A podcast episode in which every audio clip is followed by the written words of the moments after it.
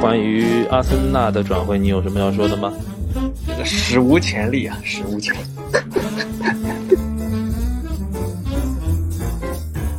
切尔西去年去年冬天不知道做了什么，我感觉他老板是什么跟魔鬼做了交易，还是有什么王多鱼合同，就是要在今年会花掉十亿欧元这种这种这种选项。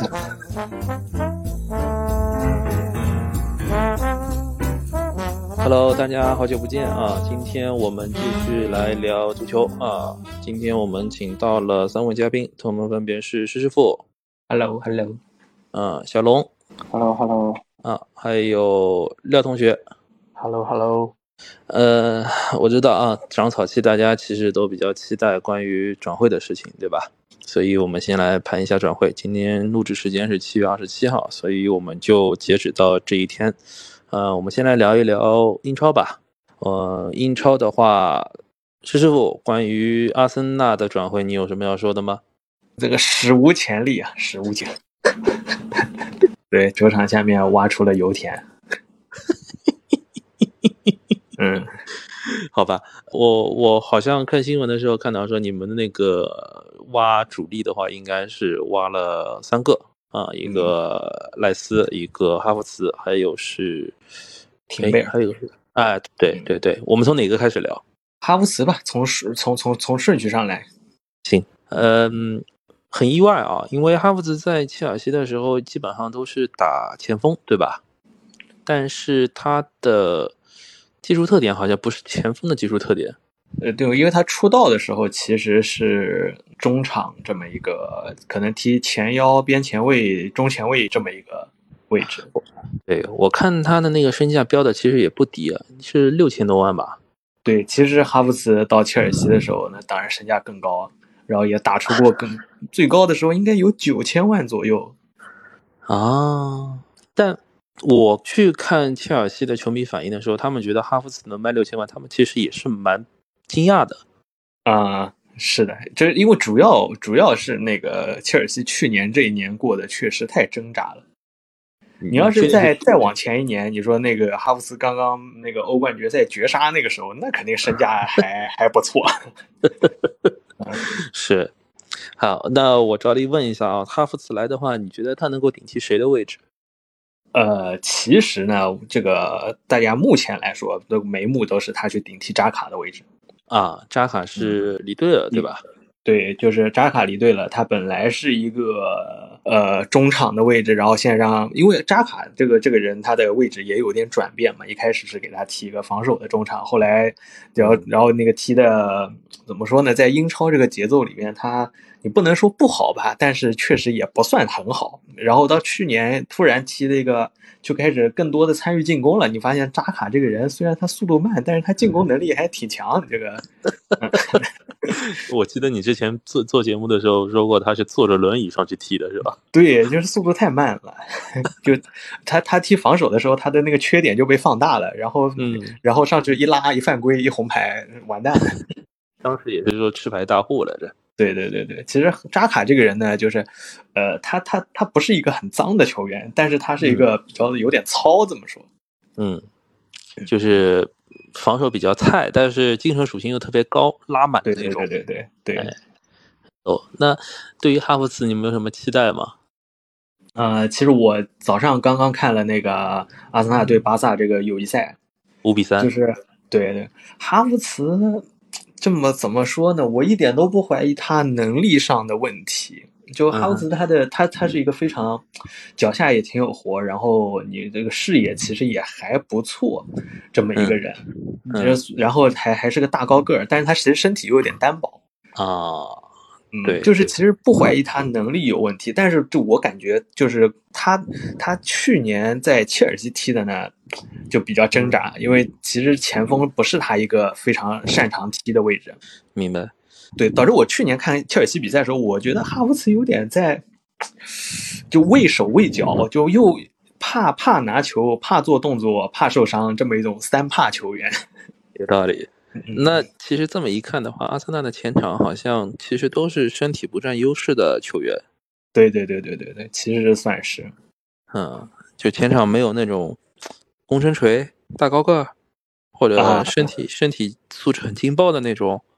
对，没有。那你其实你前场里面，可能热苏斯都算是一个好身体了，因为热苏斯在擅 擅长，虽然个子小，但是擅长扛在那边做搅屎棍。嗯，但是同类型的技术特点里面，好像有很多人也重叠一下，因为嗯我之前看说阿森纳的在北美的热身赛里面，其实发挥最好的还是特洛萨德对对对，今天进两个。啊、特洛萨德。呃，你包括像在八号位和十号位里面摇摆的话，他有那个贝德叫高，对对，替补席上还有史密斯罗。嗯，对，那对于塔子来说，他他自己当初也是踢这个位置的，对对对，呃，所以，嗯，新赛季可能会打得更像曼城一点啊，我是这么感觉啊。有可能是这样。但我对哈布茨现在这个这个稍微呃有一点疑虑，就是我不能确定他的他在去年这么一年的就畏手畏脚踢法以后，他今年的比赛态度会怎么样？啊，虽然他的那个热身赛都是进球了，但是，呃，还有点难说，因为在场上，其实有是有时候热身感赛觉场上他 就是有一个球飘过来呢，又好像想想做个动作，但是又没做这种感觉，啊，嗯，就跟没事我们平常踢养生球一样。有道理。那没事儿，那没事儿。其实怎么说呢，就好赖还是比我们这儿桑乔好一些。啊，对 桑乔确实心里自己也出出了一点问题。对，确确实好像有点挣扎。就今年嗯同样的北美的热身赛里面打出来的感觉就，感觉完全不一样。他不是符合一个球队实力的一个球员，嗯，这个比较麻烦。然后我们说说赖斯吧，赖斯这个呢是真真的是天价了。赖斯这个意义非常的重大。不是说他那个能力上怎么样，这个我们都要到以后才能看。但是就是这种当红的，大家都觉得很不错的球员，而且能够、就是能愿意选择阿森纳是第一点。第二呢，嗯就是阿森纳终于肯花这种天价来买人，是第二点。对我，我嗯听到赖斯一一个亿朝上的这种转会费的时候，我在想，这个买人的感觉跟曼城买人的感觉好像不一样，对，因为曼城前年、去年还是前年去买哈兰德的时候，就大家就感觉这个人肯定是非曼城莫属的，但是在转会费和工资的预算上面，其实是差距是很大的，因为嗯，你看哈兰德他在转会费上面其实不是特别高，对，但是很多人就对他于他的工资要求其实是非常高的，就换句话说，其他球队出不起这个钱。嗯，赖斯的话呢，反而是另外一种极端，就是，嗯，怎么说呢？我知道我能够签下这名球员，就就跟我们玩足球经理游戏一样，就是我只要过了转会费这一关，就剩下的事情其实就是你情我愿的事情。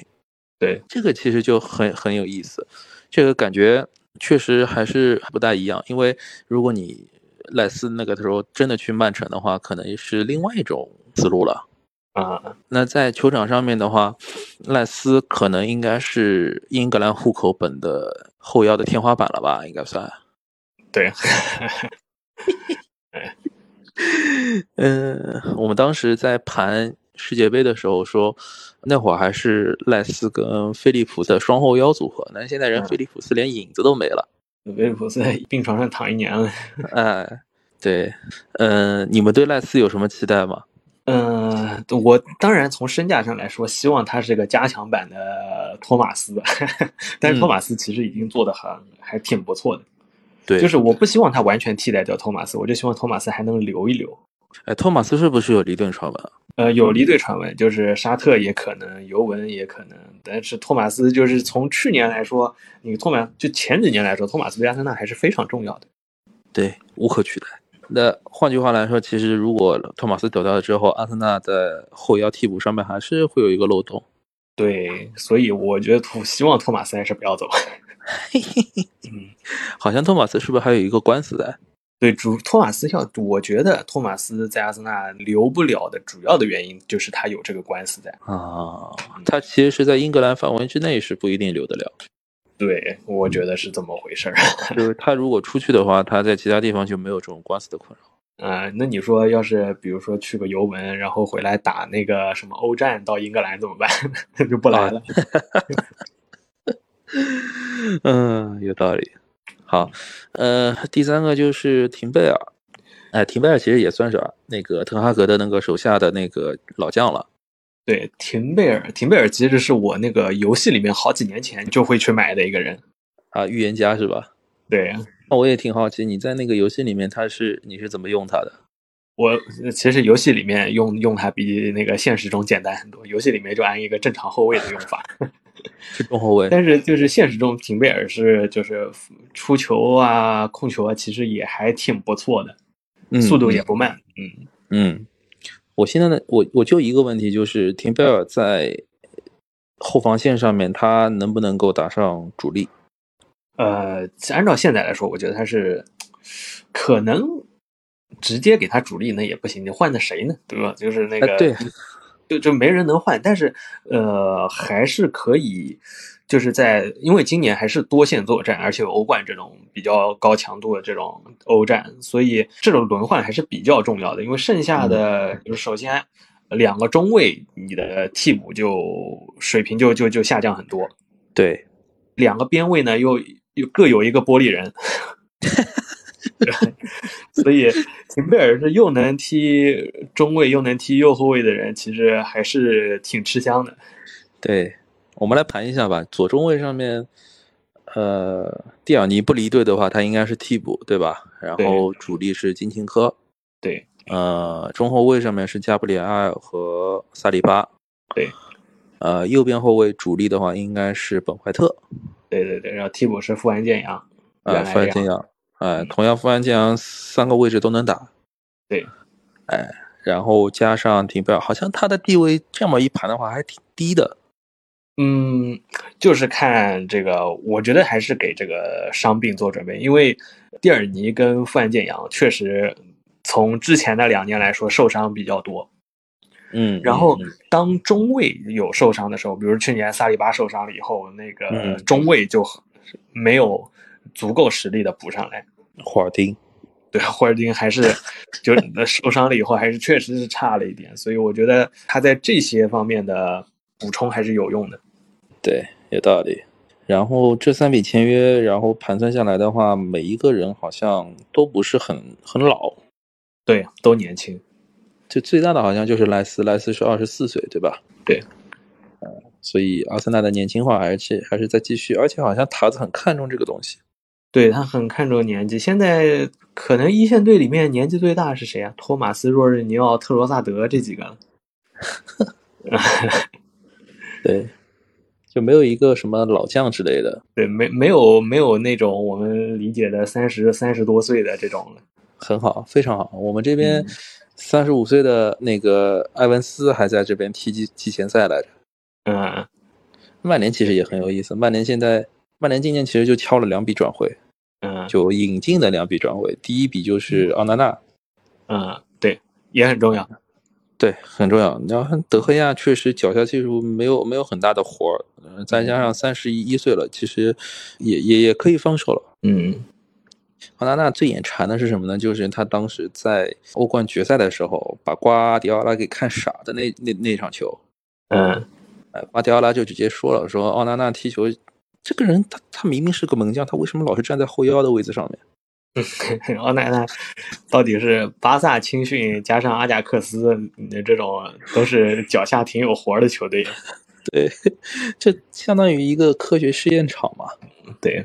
也一个科学试验场出来。而且纳纳纳的出击范围其实比德赫亚要大一些，对对对对对，而且我们后面去翻看说，因为有文章专门去解析德赫亚和奥纳纳之间的优缺点，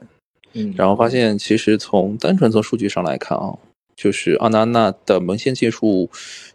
那当然确实比德赫亚差了，比比亚爸爸差，但是差的不是很多，嗯，他还是平均水准以上的门将。但是德赫亚的短板，他真的很长，你知道吧？奥纳纳真的很长。 奥纳纳还有一个非常非常非常大的优点， 你记得是啥吗？他不用踢国家队了，他跟国家队闹翻了。哦，对，有道理，有道理，是跟那个亚历山大宋不合，对吧？嗯，还有跟那个主教练好像是，反正都有问题。嗯，然后他就宣布退出国家队。嗯，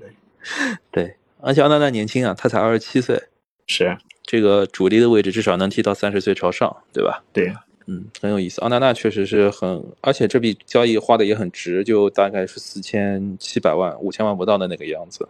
就想想当去年这个时候，我们五千万买来了谁，对吧？你就想想今年的五千万买来了谁。嗯然后第二个就是芒特，曼联买芒特呢是是切尔西放出来风说啊芒芒特基本上就要离队了，然后曼联才动作的。对，就之前没有没有过这个选项，但是滕哈赫特别喜欢这种类型的球员。哎，芒特是我这个这个交易是我一直没有不不不太懂的交易。 你不懂的点在哪里？一这因为我们之前那个盘点太子的时候，还把它放在切尔西的太子里面。嗯，然后突然这一年以后，就好像芒特突然不受不受待见了， 啊，就这个太子被夺权扫地出门了， 就是这么个感觉。就关键问题你，你你你被夺权了，切尔西这事儿主要其实赖切尔西，就是你芒特被夺权了之后，新太子呢，人呢，嗯，就全胜雇佣翁居杠嘛。对啊，就这个事情其实就是比较迷的，而且芒特其实他自己的状态没有下降，我觉得。是这个就是切尔西去年冬天不知道做了什么，我感觉他老板是不跟魔鬼做了交易，还是什么有什么我有什么王多鱼合同，就是要在一年内花掉十亿欧元这种选项。王多鱼合同。 对，嗯那蒙特的话，基本上他定性也就定在一个八号位到十号位当中，跟哈弗茨差不多啊，其实嗯，差不多。但是蒙特基本上就是踢大逼哥的那个位置，对，大逼哥应该是队长了。所以你如果去盘红那个曼联的前场阵容的话，基本上就是当中站一个啊，不对，现在现在当中站一个谁都不知道，这还是还是中锋的问题，就当中站的到底是谁？你像马夏尔，马夏尔个太玻璃了，其实现在还是少一个那种，其也是强力前锋，没有这种没有中锋的感觉。没有中文，他我们甚至连热苏斯都没有，这就最惨的地方。就左边的话，不出意外的话，应该是拉什福德，然后右边的话，基本上就有大逼哥。大逼哥在呃上赛季的后半段，他已经踢了很长一段时间的右路了，然后中场地方可能会去放一个前腰类似的前腰。我是确实不大希望再能看到桑乔了。哎 但是但是好像盘一盘阵容的话，发现还不得不用他，这个还比较惨。然后在中场的位置上面，卡胖算一个位置，然后另外一个位置，埃里克森因为走了嘛，其实还剩一个八号位的位置。其实芒特可以踢八号位，但是对他来说踢八号位有点屈才了。这么一算的话，其实曼联也花了大概有小一个亿了，嗯，是就不声不响。大家都在把把目光放在阿森纳身上，阿森纳花了两个亿了吧？对阿森纳这样子加起来是两个亿都超了。然后曼联，哎，不声不响就花了一个亿，当然嗯还还卖掉一个，卖卖掉一个埃兰加，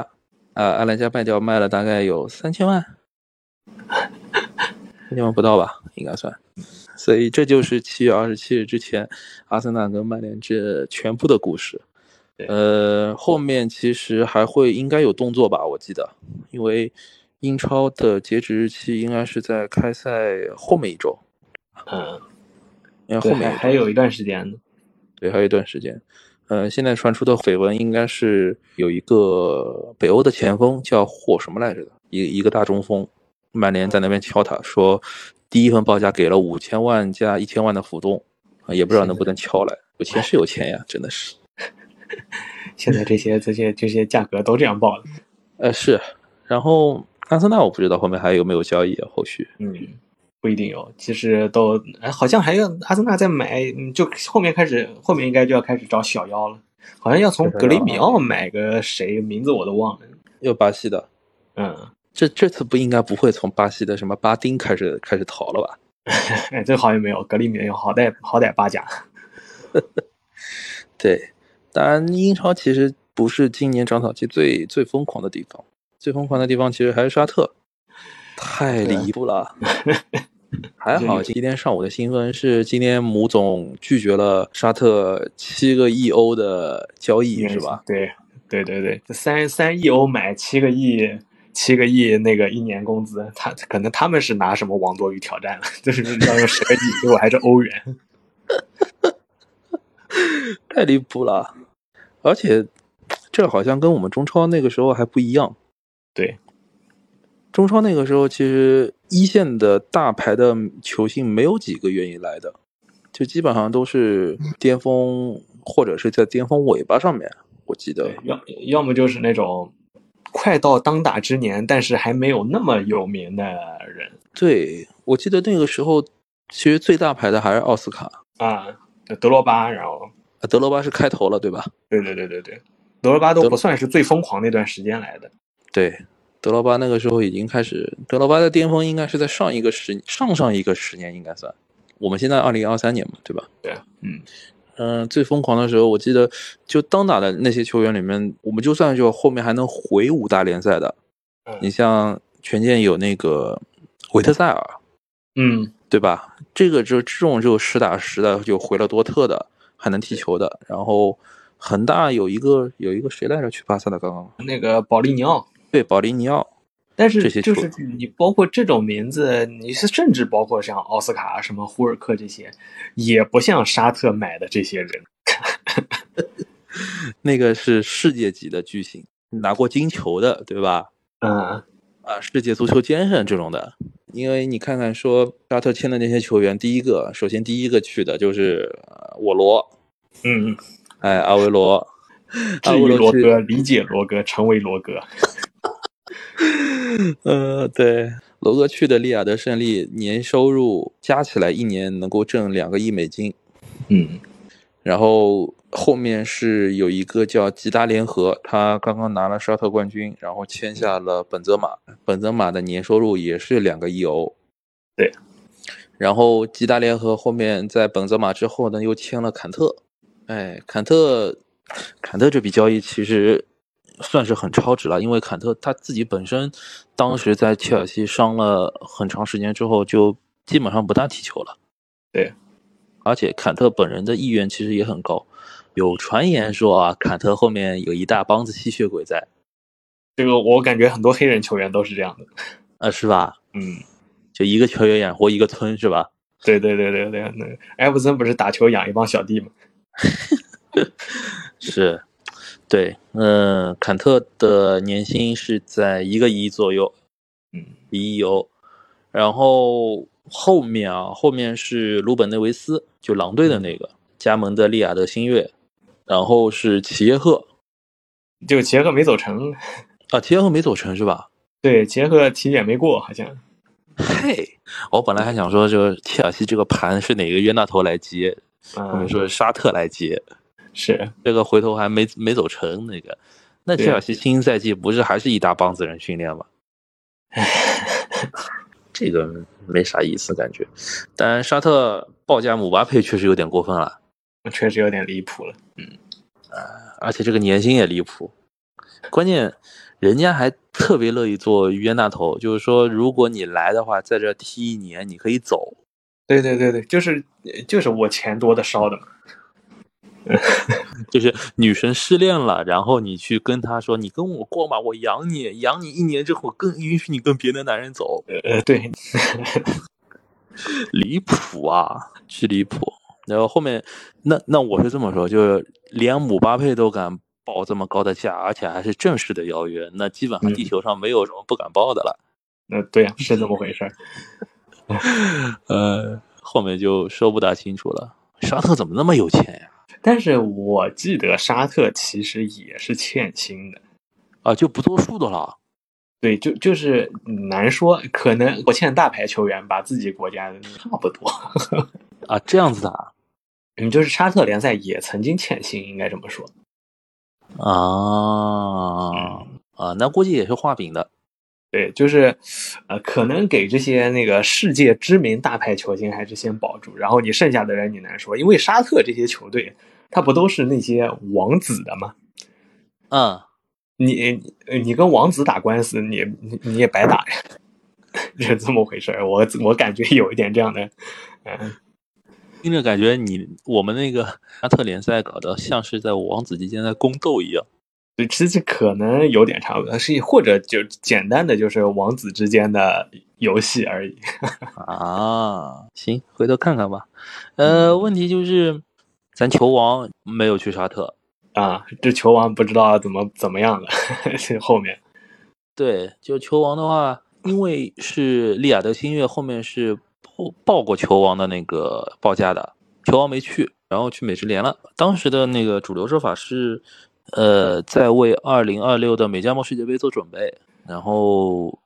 哎，咱们这儿 Q 一下廖师傅吧。您您家阿根廷王子在美职联上的表现有什么那个跟我们可以讨论的吗？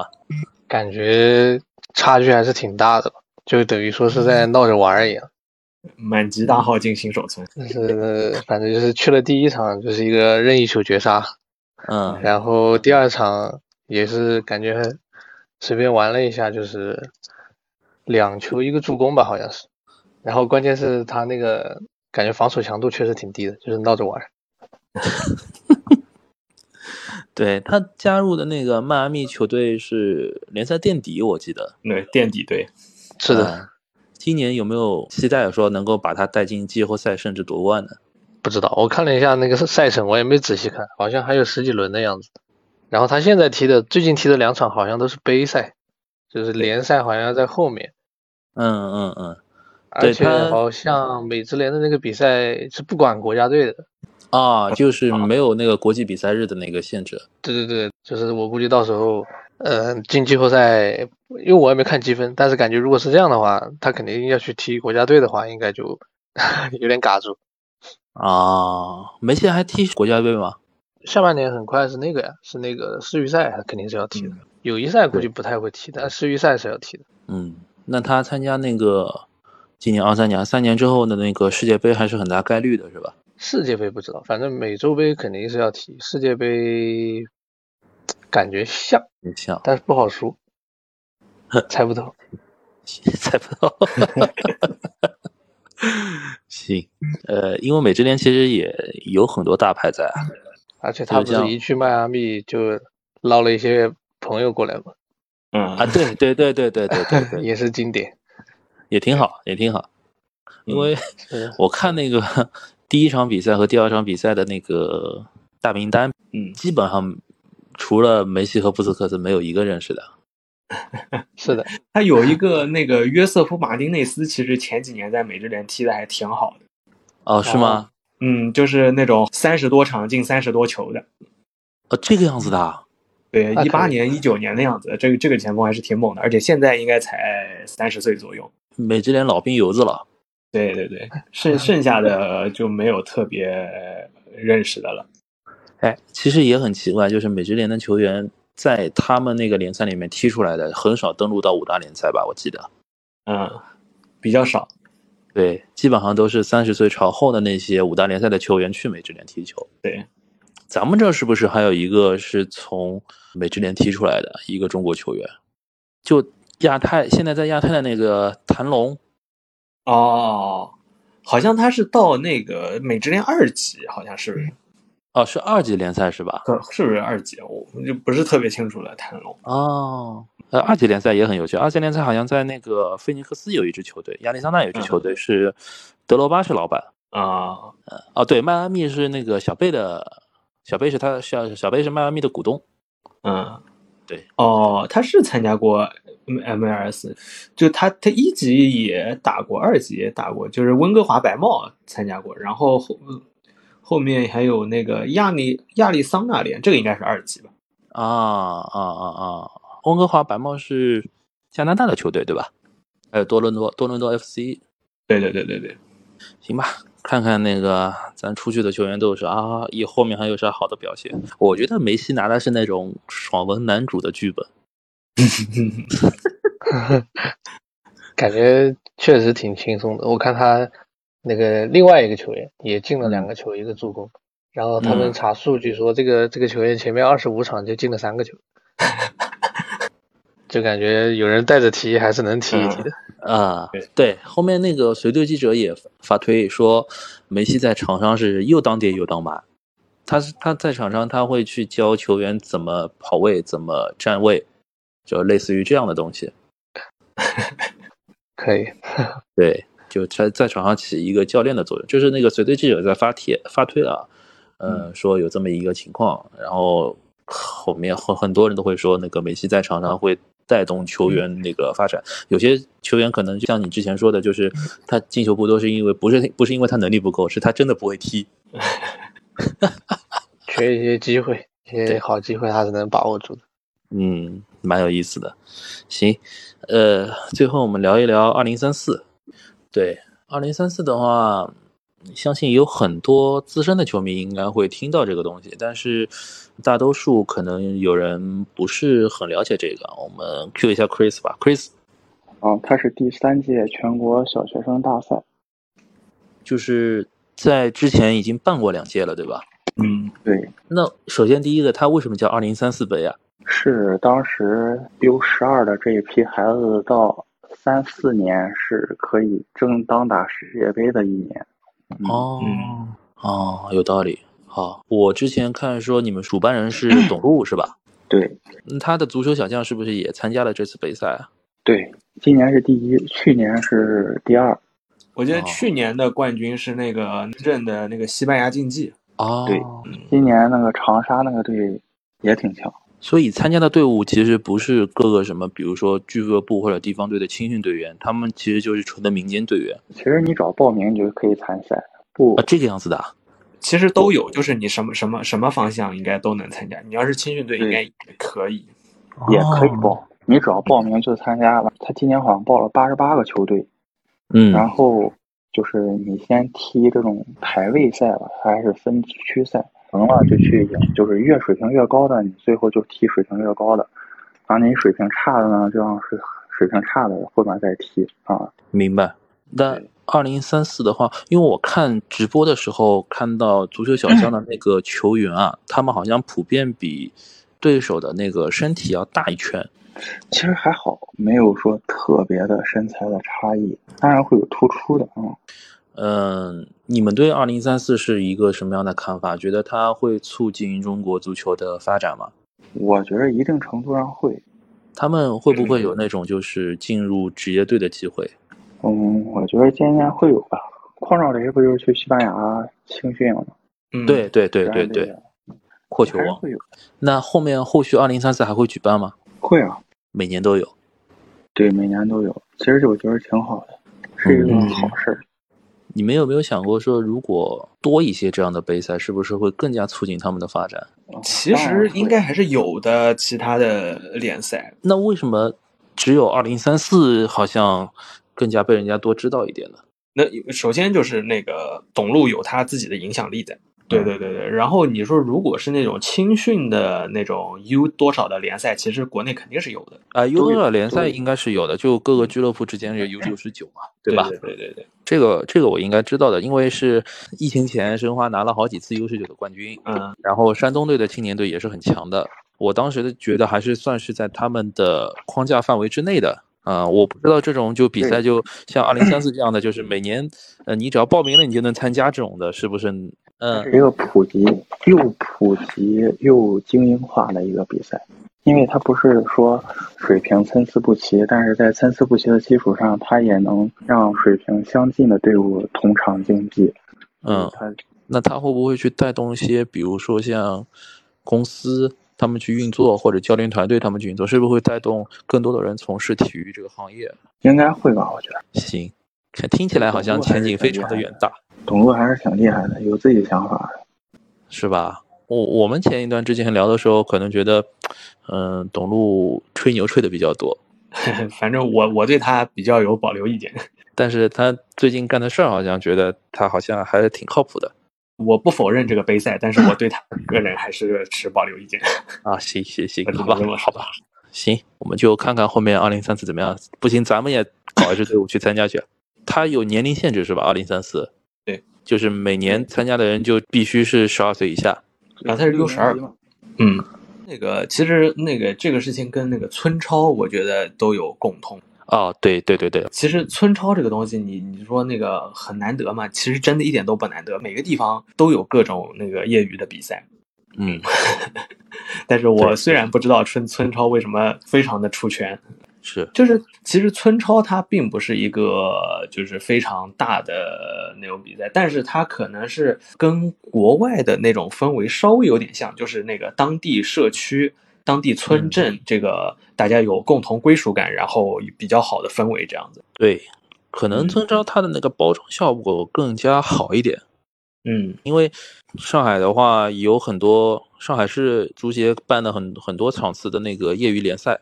对对对对对，是，就嗯是其也实有都有，但是你那些那些比赛其实不嗯不会有什么那么多观众啊，就普通的对观众去看，嗯对，这就是比较比较尴尬的地方。你像呃我们甚至都不知道说，前一段时间听到的消息说，以前的申花老板朱俊嗯啊，在踢对，中冠，是的，就严格意义上来说，中冠也是业余联赛。对，就当时九九零零就朱晨杰这一批，呃，现在是国奥的主力，他们当初在根宝基地的时候是拉支队伍去打上海市的，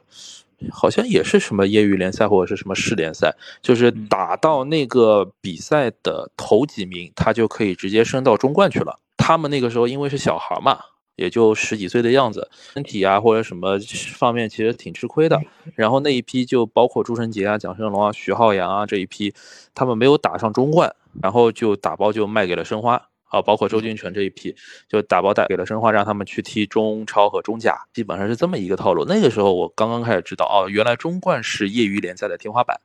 对，村超其实也挺有意思，因为不管是说足球啊、篮球，篮球也包括有那个村 BA 嘛， NBA，对对对，哎，嗯，关注度其实还是很高的啊。就主要其实还是有有看点，因为像我听到村上的消息，第一个新闻就是有一个哥们儿连过了五个人，然后那个时候单独列了一条新闻出来说，哦，原来我们民间有高手啊之类的这种说， 嗯，挺好。呃，多多关注一些小朋友的比赛吧。二零三四，我觉得是一个很好的榜样。那当然有很多学生家长，他们可能会说，我只不过是给孩子搞一个兴趣，就相当于报了一个兴趣班，然后到了十五六岁我就不踢了。其实其实这样也没关系，就是对对，其实是没关系的，就是就相当于就是给了一个兴趣爱好嘛，对吧？对呀、你就给了你个要兴是趣爱现在有兴趣爱好就已经非常难能可贵了。对，其实就相当于说，你像那个二零三四办了三年，其实也就霍球王一个是去了职业队吧？是还还是要坚持，因为这个发展足球确实是一个非常非常长时花时间、很长时间的对一个。姚明在任了中国篮协主席了之后，推行的那个大学生选秀结合，就跟 NBA 的选秀一样嘛那种。嗯，然后说第一年选秀的状元，一个叫一个球员叫方军磊，大概整个联赛打了不超过五场球，现在是一家书店的老板，呃，人家已经不玩篮球了，但是不妨碍后面的很多大学生就直接通过这一个途径就去到了 CBA 的职业队。呃，我我相信说，如果二零三四能够起到这样一个作用的话，也不错啊，感觉。是的，也挺好。行，好的啊，本期弧线球播客到这儿就结束了啊。我们今天也聊了很多啊，我们希望世界足球能越来越好，希望中国足球能越来越好。大家有感兴趣的话题，或者是有什么意见的话，可以写在播客的评论区里面啊，我们大家一起讨论。好，那我们感谢施师傅，谢谢谢谢，哎，我们感谢小龙，谢谢。哎，我们感谢廖同学。谢谢谢谢，好，呃，我们下期再见吧，好吧，啊，大家拜拜。